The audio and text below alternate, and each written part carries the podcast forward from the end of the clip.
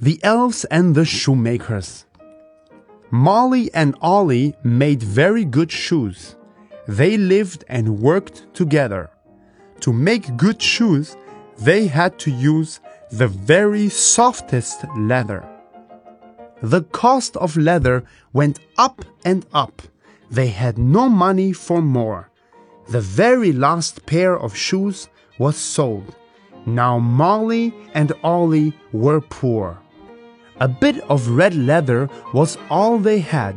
They shut the shop and went to bed. No money for leather, no leather for shoes.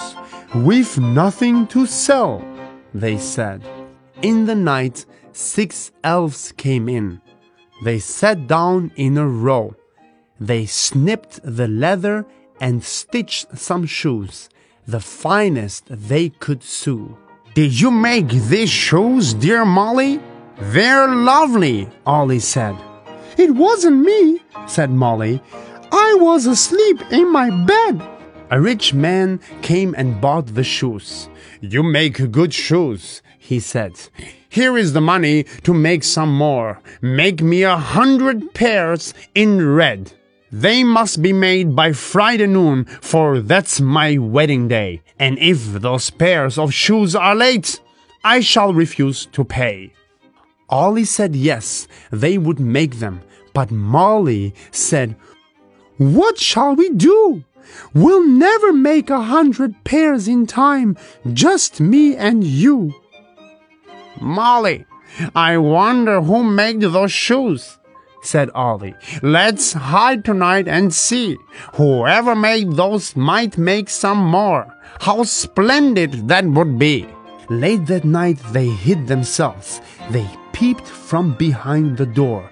They saw six snipping, clipping elves all sitting on the shoe shop floor. They sang this song, New shoes to stitch.